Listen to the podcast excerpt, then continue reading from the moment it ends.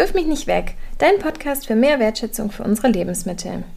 Heute dreht es sich bei uns um die Planetary Health Diet und was genau diese mit dem Thema Lebensmittelverschwendung zu tun hat.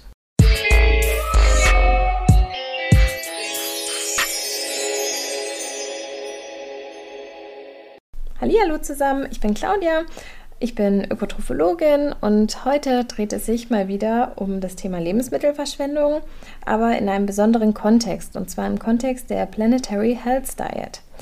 Und dazu habe ich mir Unterstützung geholt, und zwar von Paula. Paula, stell dich doch mal kurz vor. Gerne. Also ich bin Paula.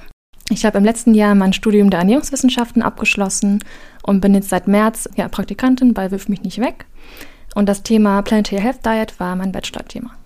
Ja, super. Dann passt es ja auch sehr gut, dass wir heute darüber sprechen wollen. Sag doch mal kurz, was genau ist denn die Planetary Health Diet? Die Planetary Health Diet ist eine Art Speiseplan der Eat Lancet Commission, der die Gesundheit der Menschen und der Erde gleichermaßen gewährleisten soll. Das Ziel hierbei ist es, ca. 10 Milliarden Menschen bis zum Jahre 2050 gesund zu ernähren, ohne dabei die planetaren Ressourcen zu überlasten. Okay, also es ist schon eine Art Speiseplan für Mensch und Planet. Aber vielleicht, wer vorher noch nicht von der Eat Lancet Commission gehört hat, diese besteht aus ungefähr 37 Wissenschaftlern und Wissenschaftlerinnen unterschiedlicher Disziplinen aus insgesamt 16 Ländern. Der Speiseplan sozusagen basiert dann auf Literaturrecherchen, anerkannten Ernährungsempfehlungen und Ergebnissen aus der Gesundheitsforschung. Ähm, ich glaube, jetzt müssen wir mal kurz eine Pause machen, Paula, und gleich weitermachen, weil hier bei uns in der Einrichtung kommen jetzt gerade die Kinder in die Pause und das kann jetzt sehr laut werden. Also geht es gleich weiter.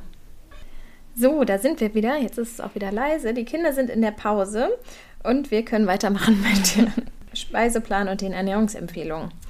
Wie sehen diese denn jetzt genau aus, Paula? Erklär doch mal. Genau, also in der Planetary Health Diet sollen eben größtenteils Obst und Gemüse verzehrt werden, sowie Vollkornprodukte, Hülsenfrüchte, Nüsse und ungesättigte Fette. Darüber hinaus dürfen äh, moderate Mengen an Fisch, Meeresfrüchten und Geflügel verzehrt werden. Dagegen sollten aber stärkereiche Gemüsearten wie Kartoffeln und Maniok, Milchprodukte, rotes Fleisch, Zucker und gesättigte Fette gar nicht bzw. nur im geringen Maß aufgenommen werden. Dazu habe ich jetzt mal zwei Fragen. Und zwar zum einen, hast du schon mal Maniok gegessen? Ja. Ah, ich habe das noch nie gegessen. Ich muss das dringend mal auf meine Liste tun zum Ausprobieren. Ähm, und zum anderen, wenn Fisch und Geflügel in moderaten Mengen verzehrt werden, ist dieser Ernährungsplan denn dann überhaupt was für VegetarierInnen und VeganerInnen? Ja, tatsächlich schon. Ähm, dargestellt wird die Planetary Health Diet nämlich als Verzehrmengen-Tabelle. Sie ist auf einen Tagesenergiebedarf von 2500 Kilokalorien abgestimmt, kann aber dann für den individuellen Kalorienbedarf umgerechnet werden. Für viele Lebensmittel sind dann umwelt- und gesundheitsverträgliche Verzehrspannen angegeben, insbesondere bei allen tierischen Produkten, also bei Fleisch, Fisch, Milch und Eiern. So liegt beispielsweise die tolerierte Aufnahmemenge von Kuhmilch bei 0 bis 500 Gramm am Tag. Und genau, die Planetary Health Diet ist somit flexibel gestaltet und kann von jedem erwachsenen und gesunden Menschen umgesetzt werden.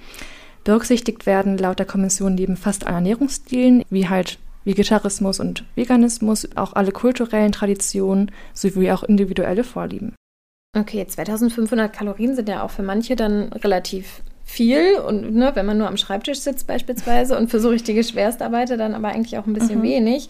Aber das heißt, da passt man sich dann einfach an den Verzehrsmengen an und rechnet sich das dann hoch. Genau, das kann man sich ganz einfach umrechnen wir haben ja jetzt mal hier diesen Plan vor uns liegen, den können wir ja auch noch in die Show Notes packen, wer sich da näher zu ähm, was angucken möchte und den es weiter interessiert.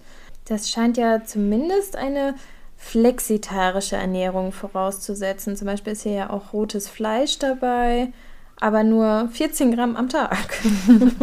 das ist ja nicht so viel, aber so ja, vielleicht kann man ein kleines Steak alle zwei Wochen essen oder so. ja, genau. Da muss sich ähm, der oder die ein oder andere schon echt umgewöhnen. Äh, eine realistische Umsetzung des Ganzen wird auch tatsächlich als kritisch angesehen. Ähm, die derzeitige globale Ernährung weicht nämlich stark von den Vorgaben der Planetary Health Diet ab. So müsste der Verzehr von Obst, Gemüse, Hülsenfrüchten und Nüssen ungefähr verdoppelt werden, der Konsum von Fleisch und Zucker dagegen halbiert. Gerade in Nordamerika wird momentan das Siebenfache der empfohlenen Mengen an Fleisch konsumiert. In afrikanischen Ländern ist es das gleiche mit stärkehaltigen pflanzlichen Lebensmitteln, wie eben zum Beispiel Kartoffeln und Maniok. Die Ernährungsgewohnheiten müssen demnach radikal verändert werden. Und ohne die Zusammenarbeit aller AkteurInnen, gerade in der Politik und Wirtschaft, würde dies eh nicht funktionieren. Ja, Wahnsinn, ne? wenn man ähm, das wirklich überlegt, die siebenfache Menge an Fleisch und halt auch mhm. einfach so viel Zucker, dass das auch nicht ganz gesund sein kann, kann man sich auch irgendwie schon, schon denken. Es gibt ja auch sogar so Schätzungen dazu, dass würde man sich oder würden alle sich so ernähren, dass man ähm, so um die 11 Millionen Todesfälle tatsächlich verhindern könnte. Mhm. Wäre halt ähm, für jeden Einzelnen ja sozusagen einfach ein positiver Nebeneffekt, wenn man sich ja mehr ne, mit Hülsenfrüchten, Obst, Gemüse und so weiter ernähren würde. Und das andere, die andere Extreme ist natürlich auch die planetaren Grenzen, dass man die damit nicht überschreiten würde.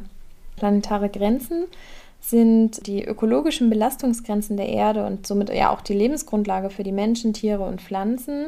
Diese werden jedoch nur dann halt nicht überschritten, wenn zusätzlich die ganze globale Lebensmittelproduktion ja einfach völlig revolutioniert würde und gleichzeitig auch die Lebensmittelabfälle halbiert werden. Es wäre ja einfach enorm wichtig in der Nahrungsmittelproduktion, dass ähm, auch die Landnutzung sich nicht weiter ausweitet und damit ja auch die biologische Vielfalt ähm, gewahrt wird, Wasserverbrauch, CO2-Emissionen reduzieren und auch die Schadstoffbelastung durch Stickstoff, Phosphordüngemittel eingeschränkt werden. Also ja, da muss so einiges getan werden, auf jeden Fall. Ja, du hattest ja eben das Thema Lebensmittelverschwendung angeschnitten. Dies nimmt tatsächlich eine zentrale Rolle in diesem Konzept der Eat Lancet Kommission ein. Ähm, um eine globale Ernährungswende zu erzielen, hat diese nämlich insgesamt fünf Strategien entwickelt, von der eine eben die Halbierung der Lebensmittelabfälle ist. Wir gehen im Folgenden aber natürlich auf alle fünf kurz ein.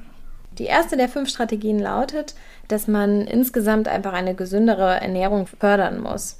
Dazu gehört natürlich nicht nur, dass jeder Einzelne irgendwie mehr Motivation reinsteckt, um sich ähm, gesünder zu ernähren, sondern dass man auch einfach einen besseren Zugang zu gesunden Lebensmitteln, strengeren Lebensmittelkontrollen und ähm, ja auch sowas wie Werbebeschränkungen und Ernährungskampagnen für gesunde Lebensmittel hat.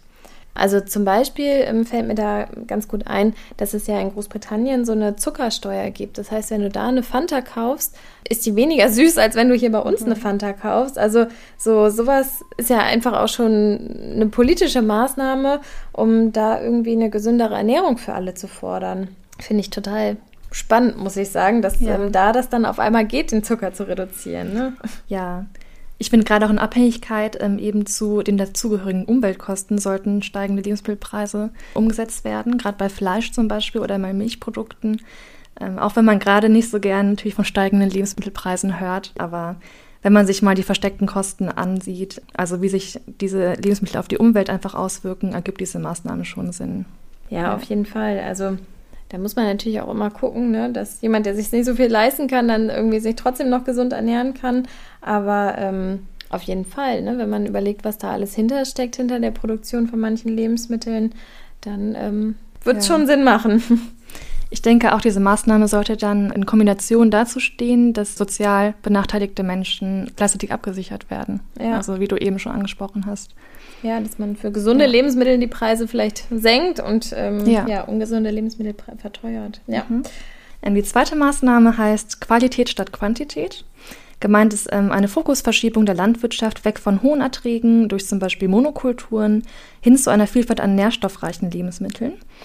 Heutzutage ist es ja so, dass der Großteil landwirtschaftlicher Erträge an Nutztiere verfüttert wird. Stattdessen sollte die Erzeugung aber von nachhaltigen, pflanzenbasierten Lebensmitteln gefördert werden. Die dritte Maßnahme hängt dann ja auch direkt damit schon wieder zusammen. Sie beschreibt dann die Investition in eine nachhaltige und ökologische Landwirtschaft. Da gehört sowas dazu, wie dass man die Bodenqualität durch ähm, geeignete Anbaumethoden verbessert oder dass man auch einfach ja, resistentere Pflanzenarten nimmt, weniger Düngemittel einbringt mhm. und so weiter. Ja, einfach eine nachhaltige Landwirtschaft. Genau. Die vierte Maßnahme beinhaltet strengere Vorgaben für die Land- und Gewässernutzung. Ähm, um die natürlichen Ökosysteme zu erhalten, ist eine strenge Reglementierung der landwirtschaftlichen Nutzung von Land und Meeren notwendig. Hierzu gehört vor allem der Schutz intakter Lebensräume und die Regeneration degradierter Landflächen. Rodungen müssen eigentlich komplett verboten werden. Und zudem sollten k 10 Prozent der Meeresfläche vor Fischerei geschützt werden, um Aquakulturen langsam regenerieren und wachsen lassen zu können. So, und dann kommen wir schon zur letzten der fünf Maßnahmen, und zwar die ähm, Halbierung der Lebensmittelabfälle. Ja, da haben wir jetzt schon irgendwie so oft auch in diesem Podcast schon davon gesprochen, dass das einfach mit eins der Hauptziele ist für Klimaschutz und so weiter, dass, dass einfach diese Verschwendung verringert wird. Ne? Es ist ja aber auch nicht nur bei uns in, in Deutschland beispielsweise so. Hier haben wir ja die Verschwendung vor allem im Handel und nachher durch den Verbraucher. Also eher hin zum, zum Ende eigentlich der Wertschöpfungskette oder in Restaurants, Kantinen, Mensen und so weiter. Da kann ja auch jeder Einzelne schon aktiv was dagegen tun. Aber es gibt ja auch ähm, Länder halt mit niedrigem und mittlerem Einkommen, besonders im globalen Süden. Da sind die Abfälle halt auch hoch, aber einfach zu Beginn der Lebensmittelproduktion. Da hat man ja oft einfach die schlechten Möglichkeiten, dass die Lebensmittel vielleicht nicht gut gekühlt werden können, dass die, ähm, ja, die Infrastruktur einfach schlecht ist. Ne? Wenn ich die ganze Zeit mit meinem wackeligen LKW über eine Huppelstraße fahre, dass dann irgendwann das Obst und Gemüse kaputt geht, kann man sich ja auch leicht vorstellen. Ja, oder dass dann die Ernteplanung vielleicht nicht ganz so gut ist. Also da gehen einfach auch viele Lebensmittel dann verloren. Ne? Da sprechen wir ja. nicht unbedingt von der Verschwendung, sondern eher von, der, ähm, von dem Verlust der Lebensmittel. Aber sie sind halt trotzdem, Fakt ist, sie kommen nicht, landen mhm. nicht im mhm. Mund. Ne? Also eben oft sind da ja auch gerade fehlende Infrastrukturen oder auch einfach ein fehlender Zugang zum Markt halt einfach ähm, ja, Grund dafür. Und ich glaube, da muss ich auf politischer Ebene einfach noch ganz viel tun. Aber für, ja, für die eigene Person und für, für, den, ähm, für den Planeten wäre es mit Sicherheit ganz gut. Genau, also zusammengefasst, ähm, wir müssen einfach mehr Obst und Gemüse essen, kann man sagen. mehr Hülsenfrüchte, mehr Getreide. Stattdessen weniger Fleisch und Zucker. Ich denke, es sollte für ähm, politische Entsch Entscheidungen einfach eine wichtige Grundlage auch sein, ne? dass man da auch in die Richtung guckt, dass man wirklich was an der gesamten Ernährung verändert. Ich meine, in mhm. den einzelnen Bundesländern werden ja jetzt auch schon so Ernährungsstrategien beschrieben, haben wir ja auch schon mal über die ähm, niedersächsische gesprochen. Also ich glaube, was bleibt, ist, dass sich wirklich was ähm, verändern muss an Lebensmittelproduktion, an der Verschwendung und auch an, dem, an der Ernährungsweise der meisten Menschen. Ne? Ja. ja, auch die globale Ernährungsweise muss sich einfach ändern. Also wie die Lancet Commission sagt, kann auch nur so gewährleistet werden, dass auch im Jahr 2050 ja eben diese 10 Milliarden Menschen, die dann auf dieser Welt äh, leben werden, ja, dass man diese gesund ernähren kann, ohne dass die Ressourcen irreversibel zerstört werden. Paula, jetzt hast du ja deine Bachelorarbeit darüber geschrieben. Ja. Hat sich denn bei dir dadurch was verändert oder kannten viele Menschen, wenn du so erzählt hast, dass du die schreibst, kannten das viele schon oder? Tatsächlich kannte niemand, mit dem ich darüber gesprochen habe, die Planetary Health Diet äh, vorher schon. Ich kannte sie tatsächlich auch noch nicht vorher. Also ich habe sie auch erst dann kennengelernt, ähm, als ich eben ja mich sehr intensiv damit befasst habe und da zum Thema recherchiert habe. Aber ich meine, das meiste weiß man ja eigentlich schon. Also dass man eben Fleisch und tierische Produkte reduzieren muss, ähm, um eben ja den Klimawandel stoppen zu können. Was für mich neu war, ist auf jeden Fall, dass sich so viele Todesfälle dadurch reduzieren lassen könnten. Also das sind eben natürlich ernährungsmitbedingte Todesfälle. Das zielt gerade ab ähm, auf Adipositas, ähm, aber auch zum Beispiel Diabetes, alles Mögliche, was sich halt durch Übergewicht in quasi den Industrieländern zurückführen lässt. Oder eben auch auf die Mangelernährung, ne? also bei jetzt zum Beispiel in ärmeren Ländern. Wenn eine globale Adoption der Planetary Health Diet geschehen würde, wären diese Todesfälle vermeidbar. Ja, es ist schon krass, ne? Auch wenn man sich überlegt, dass ja, ja, wenn man sich so die Welternährung anschaut, einfach auch Übergewicht halt so ein massives Problem geworden mhm. ist, ne? Also gar nicht mehr, wie können alle wirklich satt werden, sondern wirklich auch, wie kann man dies zu viel und dieses, vielleicht auch diese falsche Richtung irgendwie verändern. Also das finde ich ist ja mhm. wirklich wirklich spannend. Mit der Ernährung kann man irgendwie, das hat mich immer so im Studium fasziniert, dass man mit der Ernährung einfach so viel positiv verändern kann und ja, viele Krankheiten verhindern könnte oder auch den Ausgang vieler Krankheiten irgendwie verbessern könnte und ähm, dass das einfach so wichtig ist. Ja. Ne? Also darauf müssen wir, glaube ich, jetzt heute Mittag einen ordentlichen Linseneintopf essen genau. und als Nachtisch noch einen Obstsalat. Dann ähm, danke ich dir für das Gespräch, Paula. Ja, gerne. finde es einen ähm, wirklich spannenden Ansatz. Wir stellen euch auch nochmal ein bisschen Infomaterial dazu online. Und ja, dann geht's bald wieder weiter. Bis dann.